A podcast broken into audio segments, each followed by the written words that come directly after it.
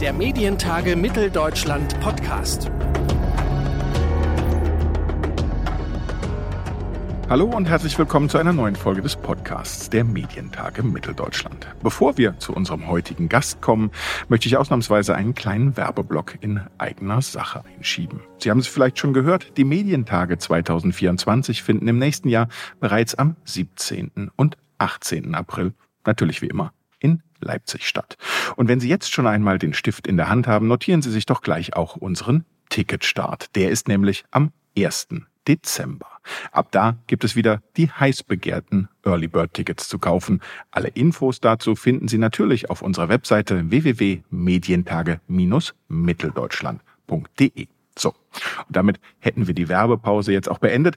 Mein heutiger Gast im MTM-Podcast hat eine ganze Menge zu tun. Private Medien regulieren, Desinformation bekämpfen, den lokalen Journalismus und die Medienvielfalt fördern, den Mediennachwuchs unterstützen und die Medienkompetenz der Bürgerinnen und Bürger stärken. Nichts weniger als das steht nämlich auf der Agenda der Medienanstalt Berlin-Brandenburg. Wie genau die MABB das macht und welche aktuellen Projekte die Medienanstalt plant, darüber spreche ich heute mit der Direktorin der MABB, Dr. Eva Flecken. Hallo und herzlich willkommen, Frau Flecken, bei uns im Podcast. Herzlichen Dank, dass ich hier sein darf. Sehr, sehr gern. Frau Flecken, ein Thema, über das derzeit gefühlt alle in der Medienbranche sprechen, ist der Lokaljournalismus. Gemeinsam mit den vier Landesmedienanstalten aus Sachsen, Sachsen-Anhalt, Thüringen und Mecklenburg-Vorpommern hat die MABB Anfang September einen ganzen Tag genau diesem Thema gewidmet. Es ging soweit ich das überblickt habe, um Tools, um KI, um Fördermöglichkeiten und die Zukunft. Wenn Sie so Revue passieren lassen, was haben Sie mitgenommen? Wie sieht der Lokaljournalismus der Zukunft aus? Oder anders, wo sehen Sie den Lokaljournalismus der Zukunft? Ja, das war ein sehr vollgepackter Tag. Ähm, dieser Tag hat an sich erstmal schon eine ganz schöne Tradition, dass wir ostdeutschen Landesmedienanstalten uns einmal im Jahr zusammenfinden und zu einem Thema sprechen. Das gibt es schon seit vielen Jahren. Wir haben es in diesem Jahr etwas anders gehalten als in der Vergangenheit. Wir haben uns nicht mehr fokussiert auf Lokal-TV, sondern insgesamt den Tag mit dem Thema Lokaljournalismus verbracht. Und genauso wie Sie sagen, wir haben uns äh, im Kontext von kürzeren Workshops, von Beiträgen, von ähm, feurigen Impulsen zum Teil auch, einfach mal von ExpertInnen äh, zeigen lassen, was heute eigentlich schon mit künstlicher Intelligenz geht. Und da ganz konkret die Frage, was haben lokale Redaktionen, also Menschen, die lokal journalistisch vor Ort arbeiten, eigentlich schon für Möglichkeiten, KI zu nutzen?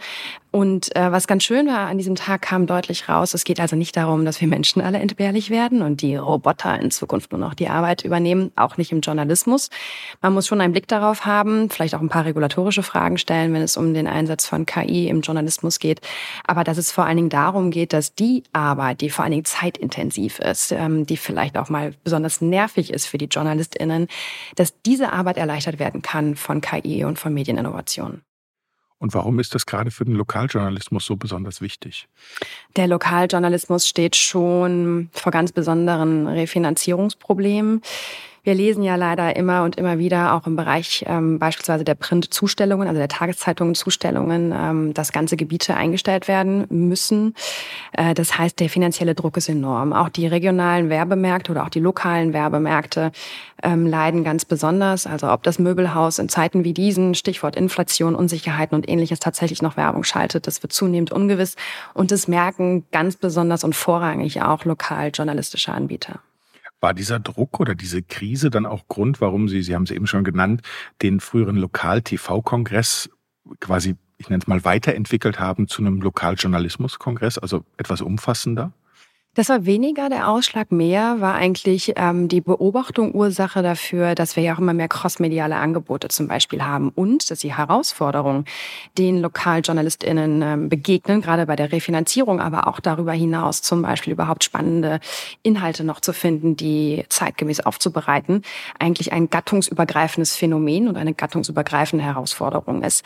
Und daher haben wir uns so langsam rangerobbt, daran das Thema zu weiten, ähm, ohne dabei, die Lokal-TV-Veranstalter aus dem Blick zu nehmen oder zu lassen. Ähm, und es ist uns zunehmend gelungen in den letzten zwei, drei Jahren, würde ich sagen. Und dieses Jahr haben wir uns sozusagen auch für die Symbolwirkung entschieden, den Kongress Lokaljournalismus-Kongress zu nennen. Die Förderung lokaler Vielfalt gehört ja quasi, ich sag mal, zur DNA einer Medienanstalt. Wie unterstützt denn die MABB den lokalen Journalismus und die lokalen Radio- und TV-Anbieter? Das machen wir auf ganz vielfältige Art und Weise. Also das eine ist natürlich eine klassische ähm, Förderung im Bereich zum Beispiel der technischen Infrastruktur. Dabei ist uns wichtig zu betonen, das gilt nicht nur für kommerzielle, übrigens auch die nicht kommerziellen Anbieter Stichwort freie Radios und ähnliches, die gehören ganz, ganz fest zu unserem Portfolio hier der Medienlandschaft, gerade in Berlin auch. Ähm, das heißt, es ist ein, ein weiteres Feld und diese, sagen wir mal, Technikförderung, die ist von jeher gelebt und ähm, wird auch gut angenommen. Darüber hinaus hat die MABB seit einigen Jahren, seit 2020 genau genommen, ähm, auch die Möglichkeit, mit Mitteln der Länder ähm, Inhalte zu fördern. Also staatsfern Landesmittel, das ist nichts anderes als Steuergeldern, ähm, rauszugeben für neuartige lokaljournalistische Projekte. Und das ähm, machen wir jetzt in der fünften Runde, beziehungsweise die fünfte Runde läuft gerade mit Mitteln Brandenburgs und auch Berlins. Und ähm, es ist eine ganz, ganz große Nachfrage danach. Also nur immer mal äh, so eine, so eine Nummer zu nennen. Ähm, die Förderrunden in Brandenburg waren immer doppelt überzeichnet. Das heißt, wir hatten Anträge im doppelten Volumen. Wir haben eine Million zur Verfügung, über zwei Millionen war das Antragsvolumen und in Berlin war es sogar dreifach überzeichnet. Das heißt, da scheint es tatsächlich einen Bedarf zu geben, gerade neuartige Projekte an den Start zu bringen. Das ist das eine im Bereich der Förderung, aber darüber hinaus ähm, sind wir auch sehr umtriebig und versuchen möglichst viel zu erreichen im Bereich Weiterbildung. Und sowas wie jetzt künstliche Intelligenz. Natürlich ist ein Kongress keine Weiterbildung, kann aber da einen wichtigen Impuls bieten und da sind wir auch sehr umtriebig. Wenn Sie auf, auf die Förderung blicken, glauben Sie, die lässt sich verstetigen? Und ist es sinnvoll, sie zu verstetigen? Ja, das sind zwei sehr unterschiedliche Fragen. Sehr gut, Herr Niesen. Also ähm, im Bereich der technischen Förderung kann man schon davon sprechen, dass es eine mhm. Verstetigung ist. Ähm, das ist einfach, weil wir das mit unseren Mitteln machen, also auch Mitteln der MABB selbst. Ähm, und im Bereich der Landesmittel sind wir natürlich darauf angewiesen, dass die Parlamente in Berlin und Brandenburg, also der Haushaltsgesetzgeber auch sagt, alright, hier gibt es wieder eine weitere Runde. Die Signale sind aber durchaus positiv, äh, insbesondere in Brandenburg. Berlin hat gerade, ziert sich etwas im Kontext des Doppelhaushaltes, da muss noch was passieren. Ähm, ja, es ist sinnvoll in bestimmten Bereichen. Und es ist zum Beispiel sinnvoll zu sagen, wir wollen immer neuartige Projekte, auch inhaltlich, Stichwort mit Landesmitteln, fördern, damit wir neue, spannende, lokaljournalistische Angebote an die HörerInnen, an die NutzerInnen, an die ZuseherInnen bekommen, damit die das Gefühl haben, partizipieren zu können, damit sie das Gefühl haben, dass Lokaljournalisten vor Ort auch den Politikern auf die Finger schauen. Was nicht sinnvoll ist, ist zu sagen, das Fördern ist ein Geschäftsmodell. Also die Projekte müssen dann irgendwann auch nachhaltig ähm, fliegen. Und das ist auch ein Grund, warum wir zum Beispiel und auch ganz ausdrücklich auch solche Projekte fördern, die eine, hinter einer Paywall sind, weil wir sagen, hey, das ist ein Geschäftsmodell und wenn das trägt, dann ist es super und wir freuen uns, wenn wir uns daraus dann wieder zurückziehen können. Also keine institutionelle Förderung, keine dauerhafte Fördern ist kein Geschäftsmodell, aber es ist unabdingbar gerade ähm, bei diesem sehr tighten Geschäftsmodell. Also im Prinzip verstehen Sie die Förderung auch als Anschub und als Ermutigung. Absolut, ja, genau das soll es sein im Idealfall. Und danach trägt es sich hoffentlich selbst das Projekt. Die MABB hat ja, wenn ich das so sagen darf, eine relativ dezidierte Audiostrategie entwickelt, mit einem besonderen Augenmerk auch auf der Unterstützung von nicht kommerziellen Radiosendern. Warum dieser Schwerpunkt? Ja, ich hatte es gerade schon angedeutet. Ähm, die nicht kommerziellen Radios, die freien Radios haben gerade in Berlin eine ganz große Tradition, aber auch in Brandenburg haben wir eine Reihe nicht kommerzieller Anbieter. In Brandenburg war oder ist von jeher die Herausforderung, die überhaupt terrestrisch zu verbreiten. Also ein Radio, das nicht wirklich terrestrisch verbreitet ist, ist, ist das eigentlich ein Radio? Ja, klar. Natürlich kann ich auch einen Livestream hören. Aber bei jedem Radiomacher ist tief in der DNA irgendwie auch über irgendeine Antenne sozusagen an die HörerInnen zu kommen. Und wir haben uns angeschaut, ähm, was braucht es eigentlich im Hinblick auf eine digitale Transformation? Ähm, denn das geht ja nicht nur für kommerzielle, das geht ja auch für nicht kommerzielle Anbieter.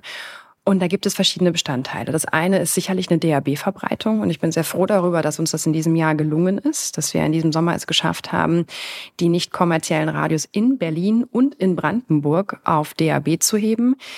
Ähm, das ist für uns schon ein erhebliches, ich sag mal, Investitionsprogramm. Das ist, äh, da wir die Verbreitungskosten sowohl UKW als auch DAB finanzieren, also wir die MABB aus unseren Mitteln. UKW wird dann irgendwann abgeschaltet werden müssen, klar. Ähm, und ich freue mich sehr darüber, dass die nicht kommerziellen das so produktiv begleiten und auch den Mut beweisen zu sagen, alles klar, wir gehen auf DAB. Das ist aber nur ein ein kleiner Schritt des Ganzen.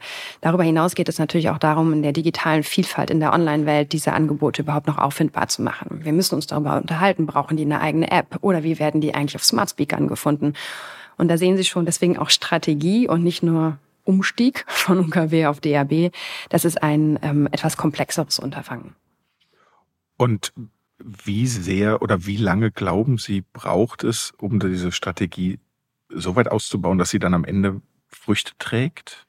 Ich glaube, dass die Früchte, die allerersten Früchte schon jetzt geerntet werden mhm. können. Mhm. Stichwort, die Brandenburger werden überhaupt erstmals in dieser Breite terrestrisch verbreitet. Das ist in jedem Fall eine knallige Frucht, die die Brandenburger nicht kommerziell da ernten können.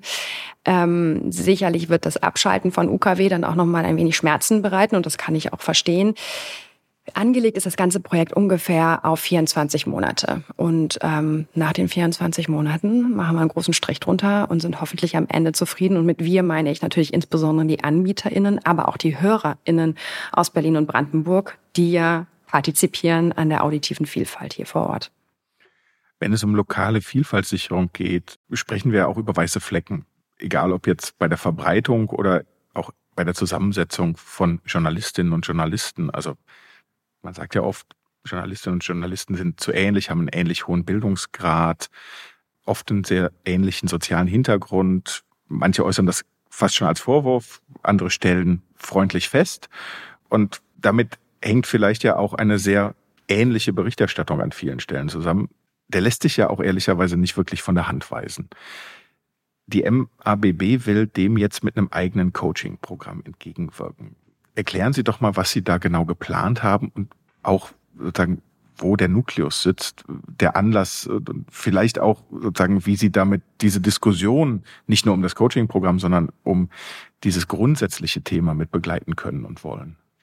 Ja, Sie sprechen da ähm, einen ganz wichtigen Punkt an und vor allen Dingen auch in Ihrer Analyse kann ich Ihnen nur zustimmen. Wenn wir uns mal anschauen, wer eigentlich versucht, bei Journalistenschulen einen der sehr begehrten Plätze zu bekommen, dann ist das in der Tat ein relativ homogenes Bild. Und zwar schon im Bewerbungsprozess, ja, also schon derjenigen, die überhaupt den großen Umschlag mit der Bewerbungsmappe abgeben.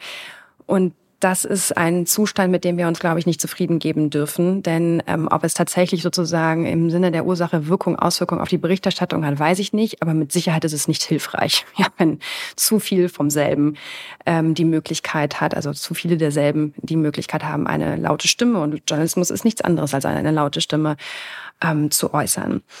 Die MABB ist ähm, tatsächlich die einzige zwei Länder Landesmedienanstalt, die Ost und West in sich vereint. Und ähm, da komme ich auch so ein bisschen zum Nukleus, den Sie ansprachen. Das ist etwas, was sehr tief in unserer DNA verwurzelt ist, was auch zum Teil ähm, Diskussionen bei uns bestimmt sei es in, in Gremien, sei es auch hier unter den MitarbeiterInnen. Ähm, also dass wir Ost und West vereint, spielt eine Rolle. Und ähm, ich bin froh darum, dass wir da keinen blinden Fleck haben oder keinen weißen Fleck, wie Sie eingangs sagten, sondern uns dem Ganzen widmen. Und wir haben ausgehend von der Beobachtung, Stichwort Journalistenschulen und wer bewirbt sich denn da eigentlich, gesagt, lasst uns hier was tun und lasst uns ein Programm aufsetzen, das zwei Ziele verfolgt. Erstens, Journalismus ist ein Karriereweg, ist ein Berufsweg. Und lasst uns junge BrandenburgerInnen dafür begeistern und sagen, hey, ich äh, kann vielleicht auch Journalistin oder Journalist werden. Ja, meine Stimme, die zählt. Also erstmal dort eine gewisse Begeisterung zu entfachen und eine Leidenschaft überhaupt für dieses Thema erst einmal an den Start zu bringen. Das ist das eine Ziel. Und das zweite ist ähm, vielleicht ein wahnsinnig, wie soll ich sagen, ambitioniertes oder ehrgeiziges. Aber mir wird auch selten vorgeworfen, dass ich zu wenig Ehrgeiz habe. ähm, und in dem Kontext haben wir uns gerade das zweite Ziel ist, dass wir langfristig uns natürlich davon erhoffen, genau das, dass der Journalismus, also der, der bundesweite, der große Journalismus vielfältiger wird. Und wir sagen so schön, die Brandenburger Stimmen eben auch in den bundesweiten Journalismus zu tragen. Und das eine ist hoffentlich Ursache und das andere ist die Wirkung. Also die Ursache soll sein, junge Brandenburgerinnen merken, Mensch, das ist doch vielleicht eine Option für mich. Und auch wenn ich nicht aus einer Akademiker, Zahnarzt, Rechtsanwaltsfamilie aus Potsdam komme, kann das für mich etwas sein. Und auch wenn ich vielleicht schon den ersten Bildungsweg abgeschlossen habe, why not? Ich möchte das probieren. Und deswegen ist es ein sechsmonatiges Programm, eng begleitet, Coaching, Mentoring, Praxisstation, damit man auch am Ende sowas wie eine Bewerbungsmappe hat. Und ähm, Ja, wir sind sehr gespannt. Das ist ein Experiment. Drücken Sie uns bitte die Daumen. Ähm, das ist eine, ein echtes, eine Herzensangelegenheit von uns. Und so wie ich das verstehe, geht es ja aber auch darum, die ostdeutsche Stimme im Journalismus zu stärken, oder? Absolut, genau. Das ist sozusagen das zweite Ziel, was ich gerade sagte. Das große Ziel, das sehr ambitionierte Ziel, dafür Sorge zu tragen, mehr ostdeutsche Stimmen im bundesweiten Journalismus und äh, bei uns heißt Ostdeutsch Berlin-Brandenburg, insbesondere dann Brandenburg. Und wenn wir von den Ostdeutschen zu den jungen Stimmen, nicht nur den ostdeutschen jungen Stimmen kommen, die MABB hat als erste Landesmedienanstalt einen Jugendrat gegründet. Was hat es damit auf sich? Ja, das war, ähm, das ist auch ein ganz, ganz interessantes Erlebnis gewesen in den letzten Monaten. Ähm, offen gestanden, ich saß in einer Runde mit äh, vielen älteren Damen und vor allen Dingen Herren. Das kann ja schon mal passieren im beruflichen Kontext. Und Gerade im Medienbereich? Absolut. Ich möchte aber klar sagen, es waren nicht meine Direktorenkollegen. Ja, es war ein, ein völlig anderer, eine völlig andere Runde. Und da war ein junger Mann dabei, äh, 18 ist der, der berichtete davon, dass er bei einem Berliner, großen Berliner Museum einen Jugendbeirat gegründet hat. Und warum wollte dieses Museum das eigentlich? Weil die gesagt haben, hey, wir wollen natürlich auch junge Menschen in unser Haus locken. Und es fiel mir wie Schuppen von den Augen. Ich dachte, warum gibt's das bei uns eigentlich nicht? Ich meine, wir reden den ganzen Tag über Kinder- und Jugendmedienschutz. Ähm, wir reden darüber, dass die Jugend nun diese und jene Plattform nutzt. Und äh, warum rede ich eigentlich nicht mit der Jugend?